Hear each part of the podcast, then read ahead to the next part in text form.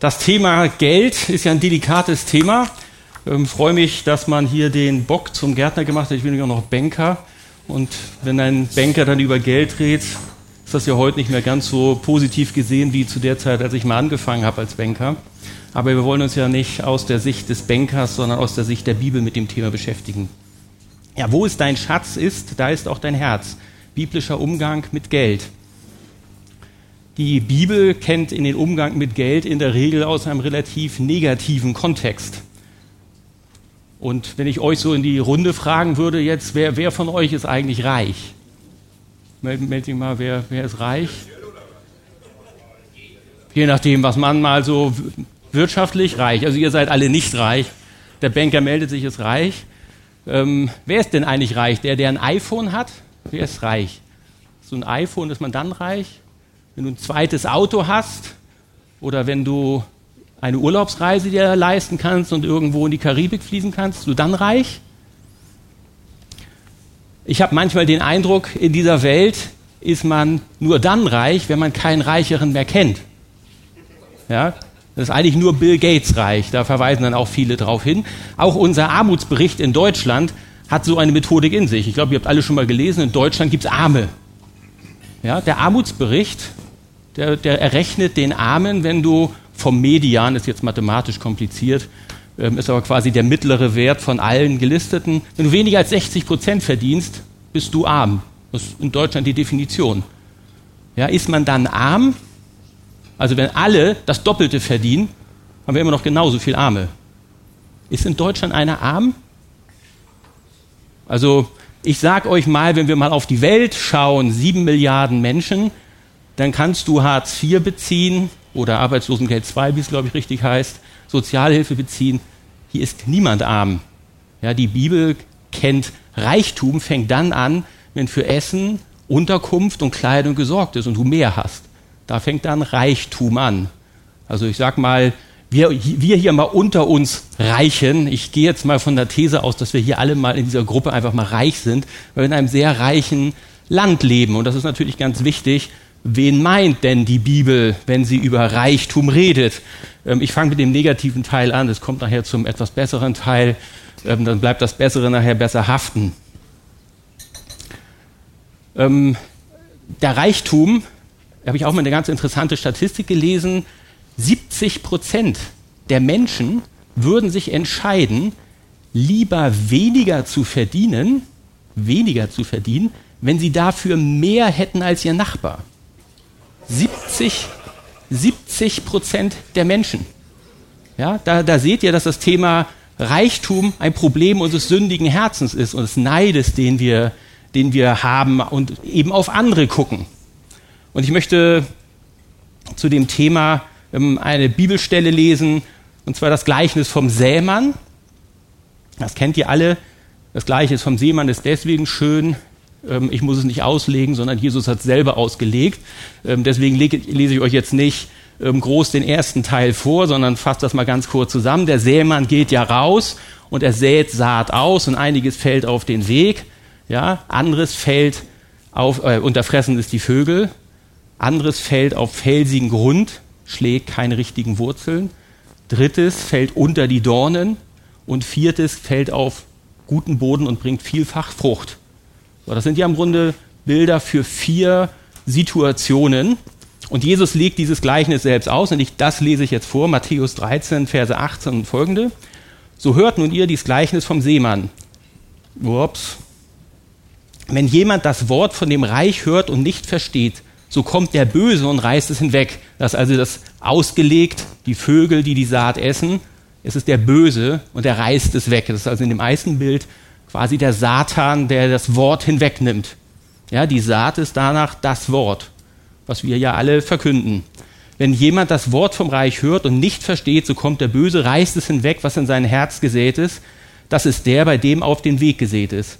Bei dem auf felsigen Boden gesät ist, das ist der, das Wort hört und es gleich mit Freuden aufnimmt, aber er hat keine Wurzel in sich, sondern er ist wetterwendisch. Wenn sich Bedrängnis und Verfolgung erhebt um des Wortes willen, so fällt er gleich ab. Also die ersten beiden, die schneiden jetzt schon mal schlecht ab, diese Menschenbilder. Ja, also der eine hat es eh gar nicht erst genommen, der andere sieht so ein bisschen aus, aber eigentlich nicht. Und jetzt kommen wir zu den anderen beiden Bildern. Bei dem aber unter den Dornen gesät, das ist, der das Wort hört und die Sorge der Welt und der betrügerische Reichtum ersticken das Wort und es bringt keine Frucht. Das ist ja dramatisch. Ja, er hat das Wort gehört, das Wort geht auf. Der ist also vielleicht nach unserem Verstand Christ oder nicht. Ich bin jetzt kein Theologe, müsste ich jetzt Frank fragen. Ich sag mal, der ist noch Christ, aber Frank schüttelt den Kopf. Ja, also auf jeden Fall, die Sorge der Welt und der betrügerische Reichtum ersticken das Wort und er bringt keine Frucht. Vielleicht ist er so wie der, der das Talent vergräbt ja, und ähm, kein, kein Ertrag gebracht hat. Bei dem auf dem guten Land gesät, das ist der, der das Wort hört und versteht und dann auch Frucht bringt. Und der eine trägt hundertfach, der andere sechzigfach und der dritte dreißigfach. So, das sind ja nun ganz klar für uns, die sind die, die, die wir gerne anstreben zu sein. Da wollen wir mit unserem geistlichen Wachstum hinkommen. Mir hat aber besonders gefallen ähm, dieser betrügerische Reichtum, die Sorge um die Welt, ersticken das Wort. Das Wort ist ja Gottes Wort, ersticken das, was uns eigentlich im Leben ja am wichtigsten sein sollte. Wie sieht dieser Betrug also aus? Womit betrügt uns dieser Reichtum? Da gibt es ja auch dieses Gleichnis vom reichen Kornbauern. Ja, der reiche Kornbauer hat große Scheunen angelegt und Gott sagt zu ihm, ja, du meinst, du kannst dafür dich vorsorgen und es dir gut sehen lassen, aber du wirst morgen, wird dein Leben von dir genommen werden. Ja, der reiche Kornbauer hatte die Ursache seines Reichtums bei sich selbst gesehen. Er selber hat den Reichtum geschaffen. Er selber hat etwas erreicht. Und ich glaube, das kennt ihr ja in der Welt genügend, dass wenn du mit Menschen ins Gespräch kommst, wie sie über ihren Reichtum protzen, man damit angibt, dein Haus, da gibt es ja diese tolle Bankerwerbung, das war eine Sparkassenwerbung, ich bin ja Banker, kein Sparkasse. Ähm, mein Haus, mein Auto, meine Pferde, meine Yacht oder was es war, genau.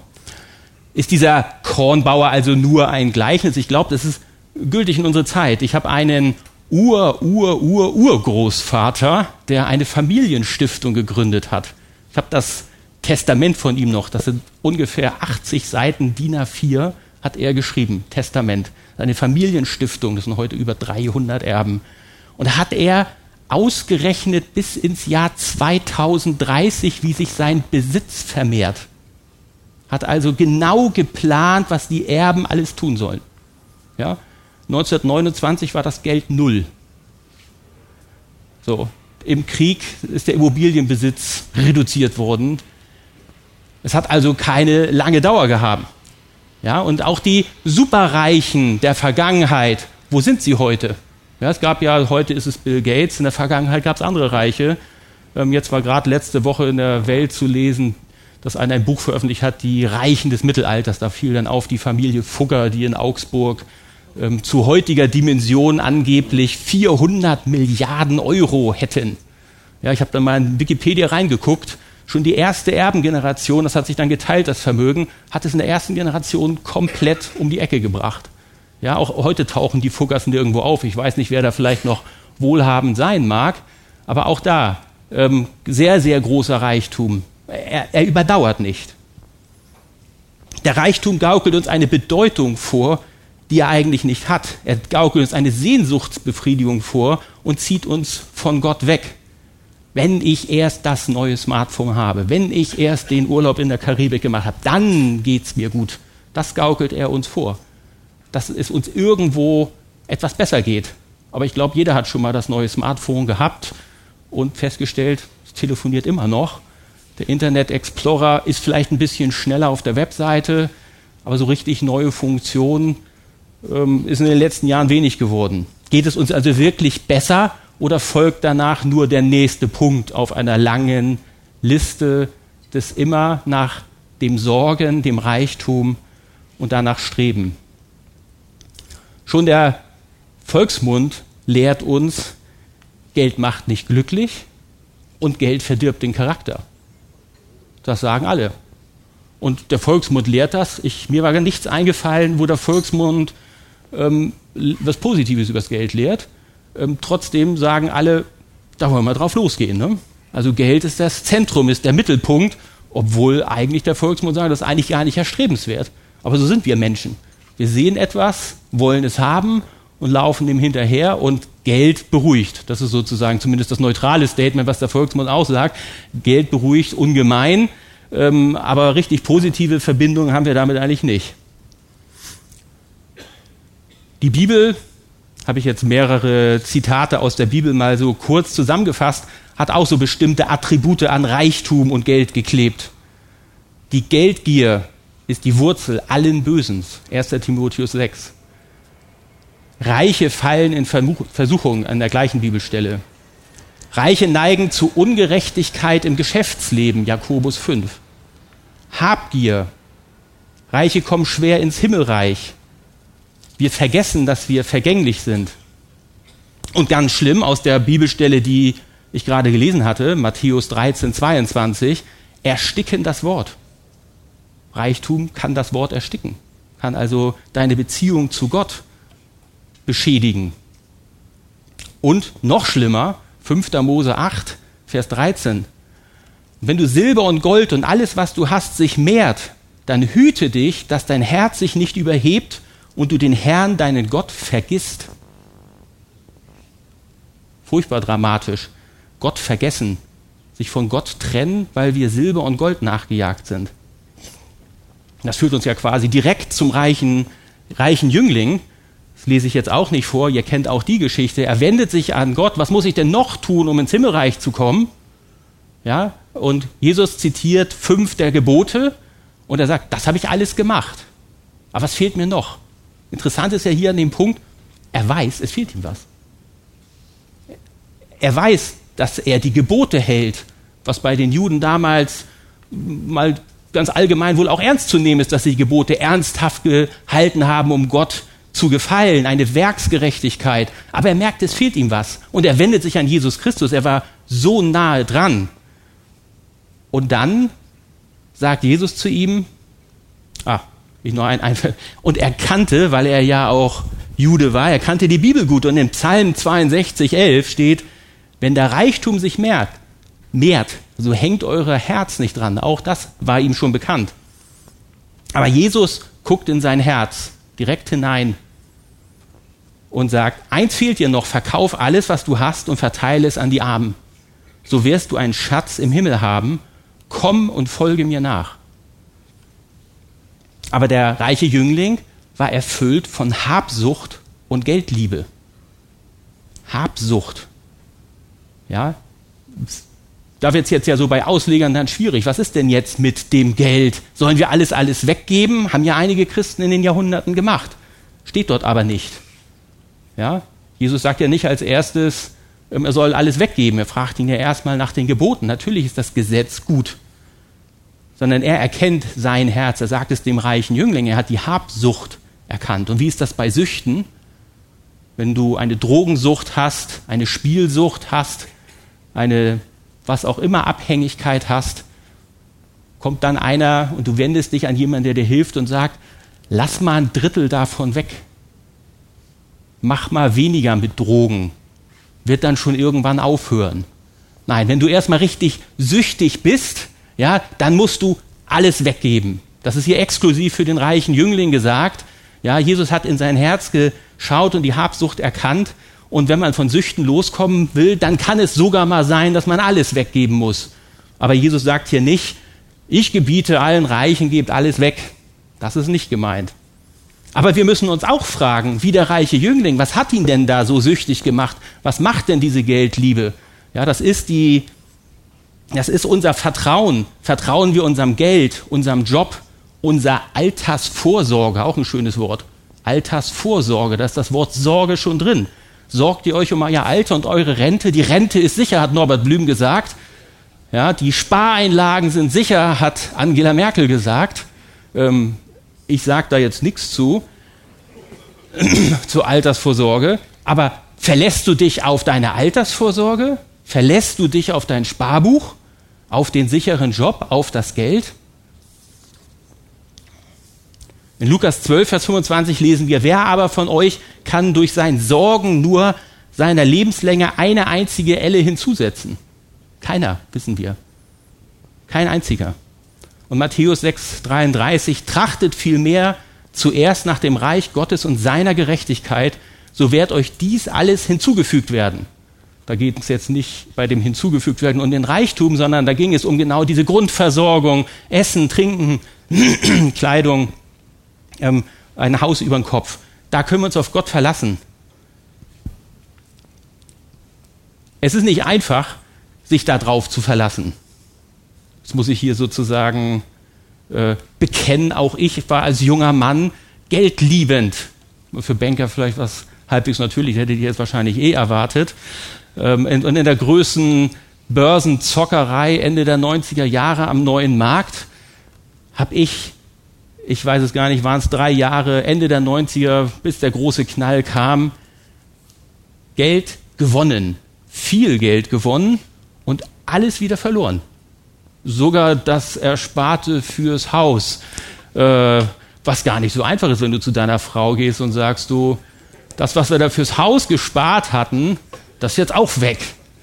Oh, das ist nett, danke dir.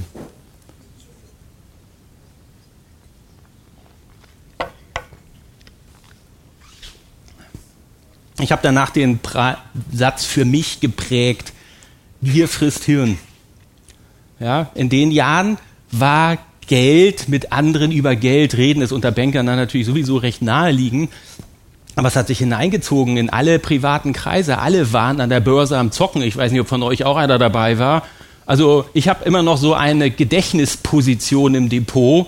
Ja, äh, die, die Bank kann es irgendwie nicht ausbuchen, aber wert ist es auch nichts mehr.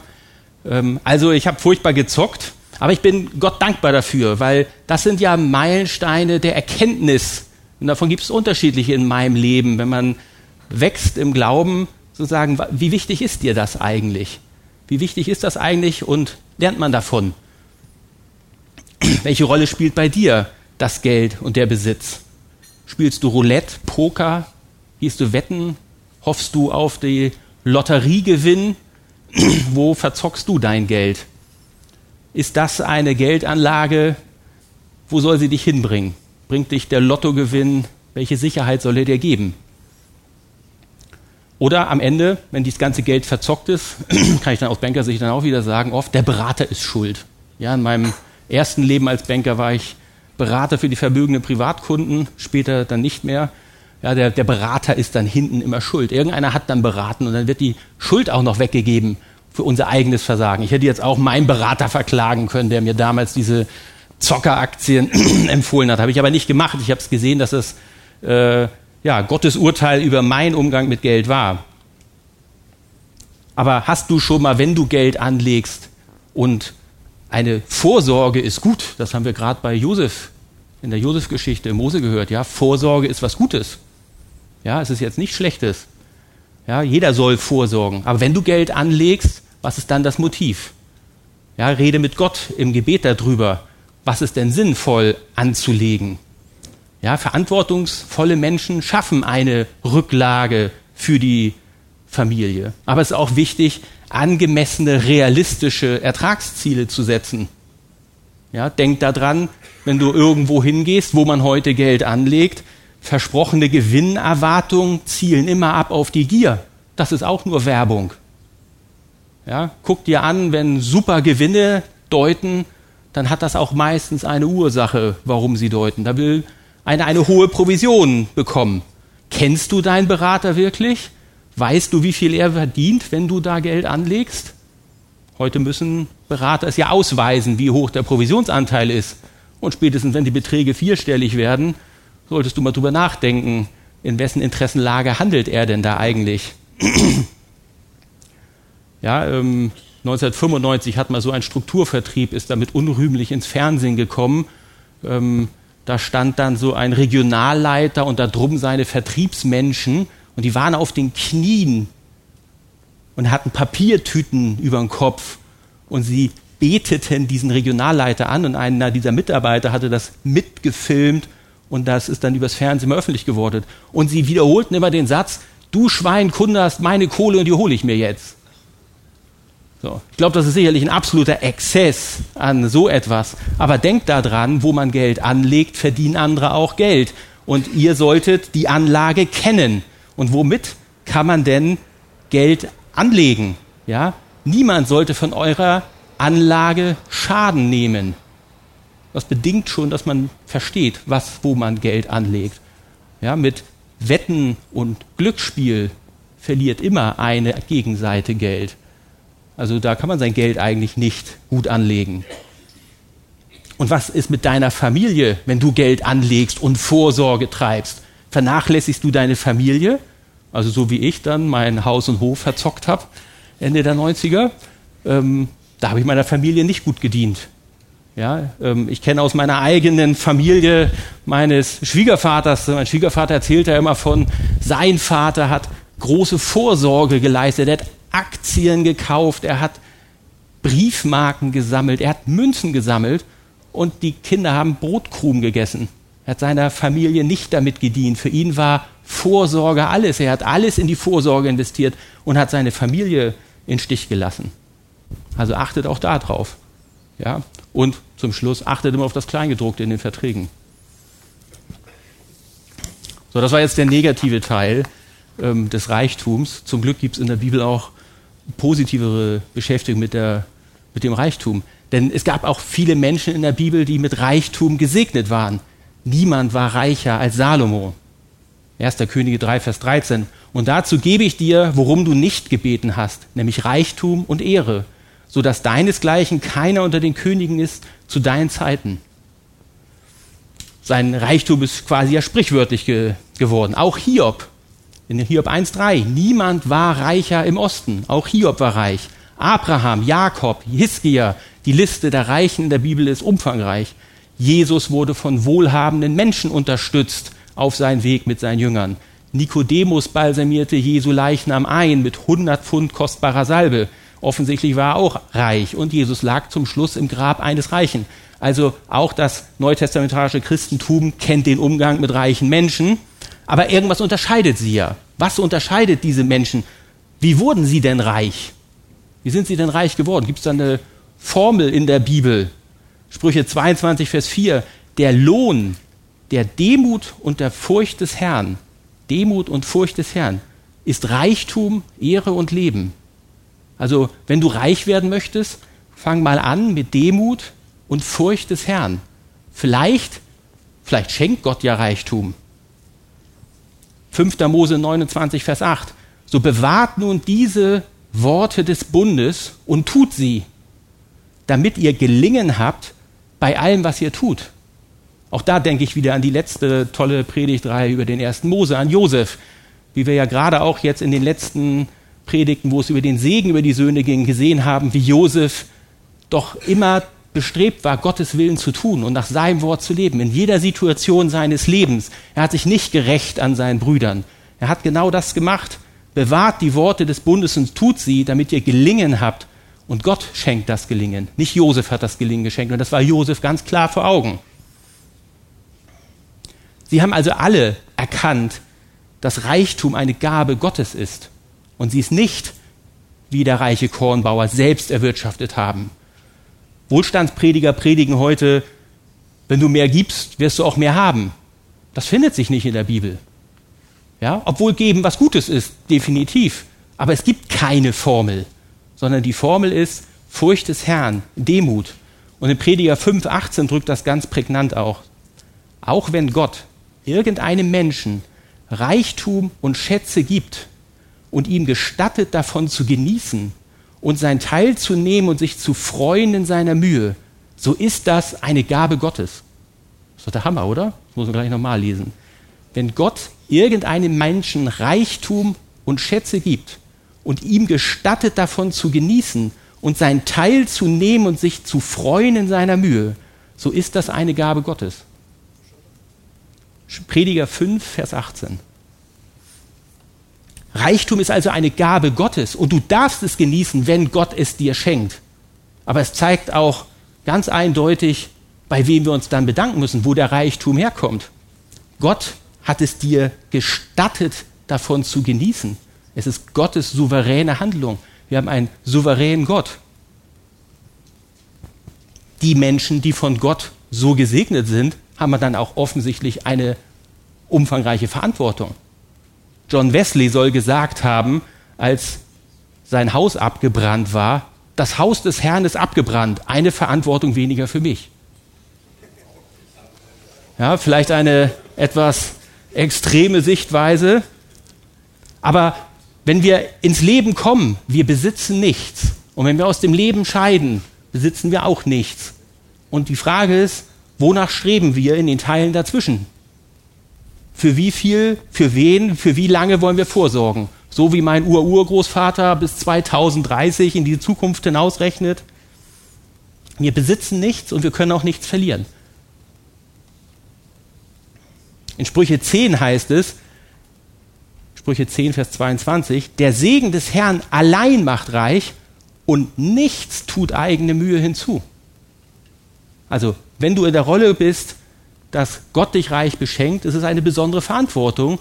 Und es heißt in der Bibel an einer Stelle auch, dass er sich wünscht, lieber kein Reichtum. Reichtum gebt mir bitte nicht. Ja, weil das eine hohe Verantwortung ist. Wenn ihr reich seid, ist eine hohe Verantwortung eurer Familie gegenüber in eurem Christenleben.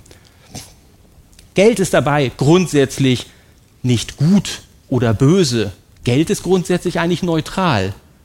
Geld selber ist nicht böse. Einige verteufeln es. Es ist neutral. Gott hat es gegeben. Geld kommt vor im Alten Testament wie im Neuen. Das ist, niemand sagt, es ist was Böses, sondern die Frage ist, guck in dein Herz. Was macht dein Herz mit dem Geld? Und die Bibel ist voll mit Beispielen, was man Falsches machen kann, aber sie ist auch voll damit Beispielen, was du Gutes machen kannst. Und wenn Gott, wie der Prediger sagt, es eine Gabe Gottes ist und er die gestattet, davon genießen, dann genieße es auch. Genieße es zu Gottes Ehre. Du kannst also als Christ arm sein. Ja?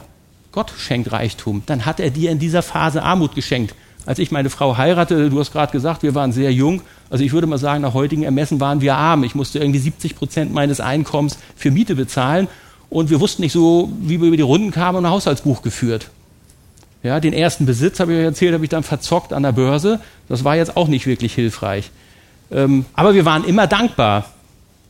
Und ich glaube, dass dieses, wenn du arm bist, auch dafür kannst du Gott dankbar sein, dass er für dich sorgt. Gerade in diesem Land, wer hier wirklich arm ist, er hat doch genügend zu essen und zu trinken, eine Wohnung und ähm, Kleidung. Also Gott sorgt in diesem Land auf jeden Fall für uns. Wir wollen jetzt nicht alle anderen Länder dieser Welt durchdiskutieren, was deren Probleme sind, aber in unserem Land ist es so. Paulus schreibt in Philippa 4, 11 bis 13, mir ist alles vertraut, Überfluss haben und Mangel leiden. Er hat auch gehabt, er hat auch Überfluss gehabt, er hat es anscheinend auch wieder verloren. Er vermag alles durch den, der mich mächtig macht. Äh, das habe ich eher. Vers 13, ich vermag alles durch den, der mich mächtig macht schreibt Paulus weiter. Er vermag alles durch Christus. Er wusste sich geborgen in jeder Situation, ob er Überfluss hatte oder ob er Mangel geleidet hat. Also du kannst arm sein, du kannst reich sein.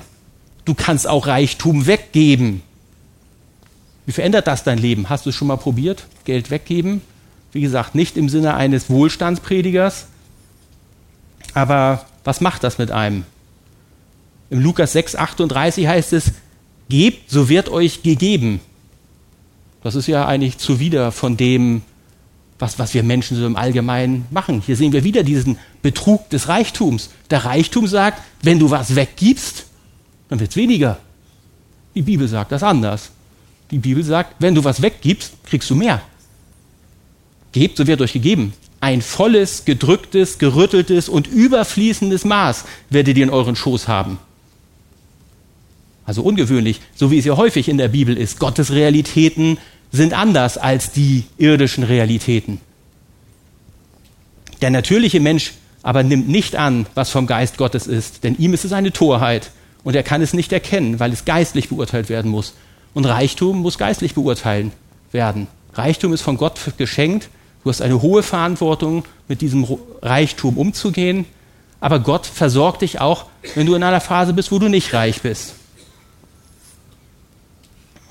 Es geht um die Herzenshaltung, so wie wir es auch bei der Witwe sehen, die die Schärflein einwirft. Ja, sie hat es für Gott gegeben. Wenn man etwas, ich warte mal das Flugzeug ab.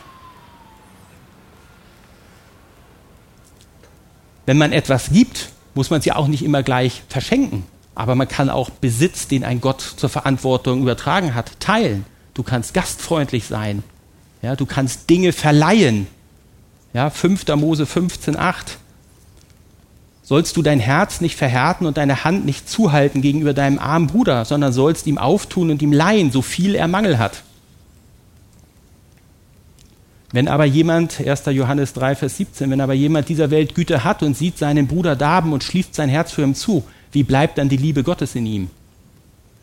Ja, also wir können auch verleihen, man muss nicht mal auch alles verschenken, du darfst es ja auch genießen, hat der Prediger ja gesagt.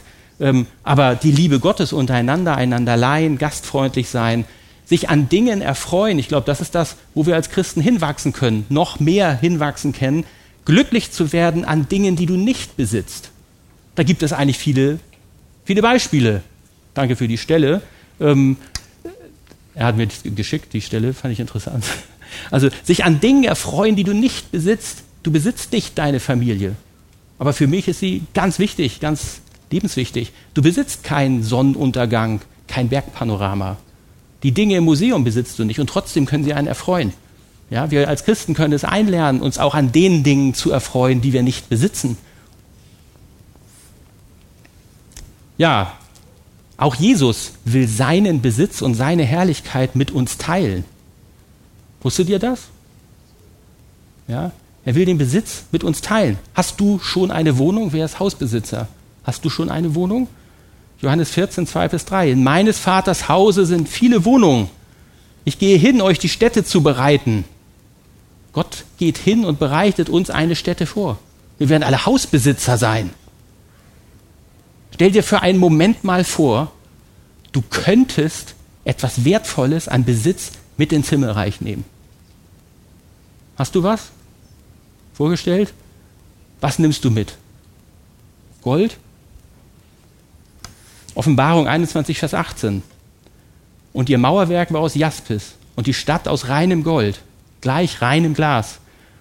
Und die Grundsteine der Mauer um die Stadt waren geschmückt mit allerlei Edelsteinen.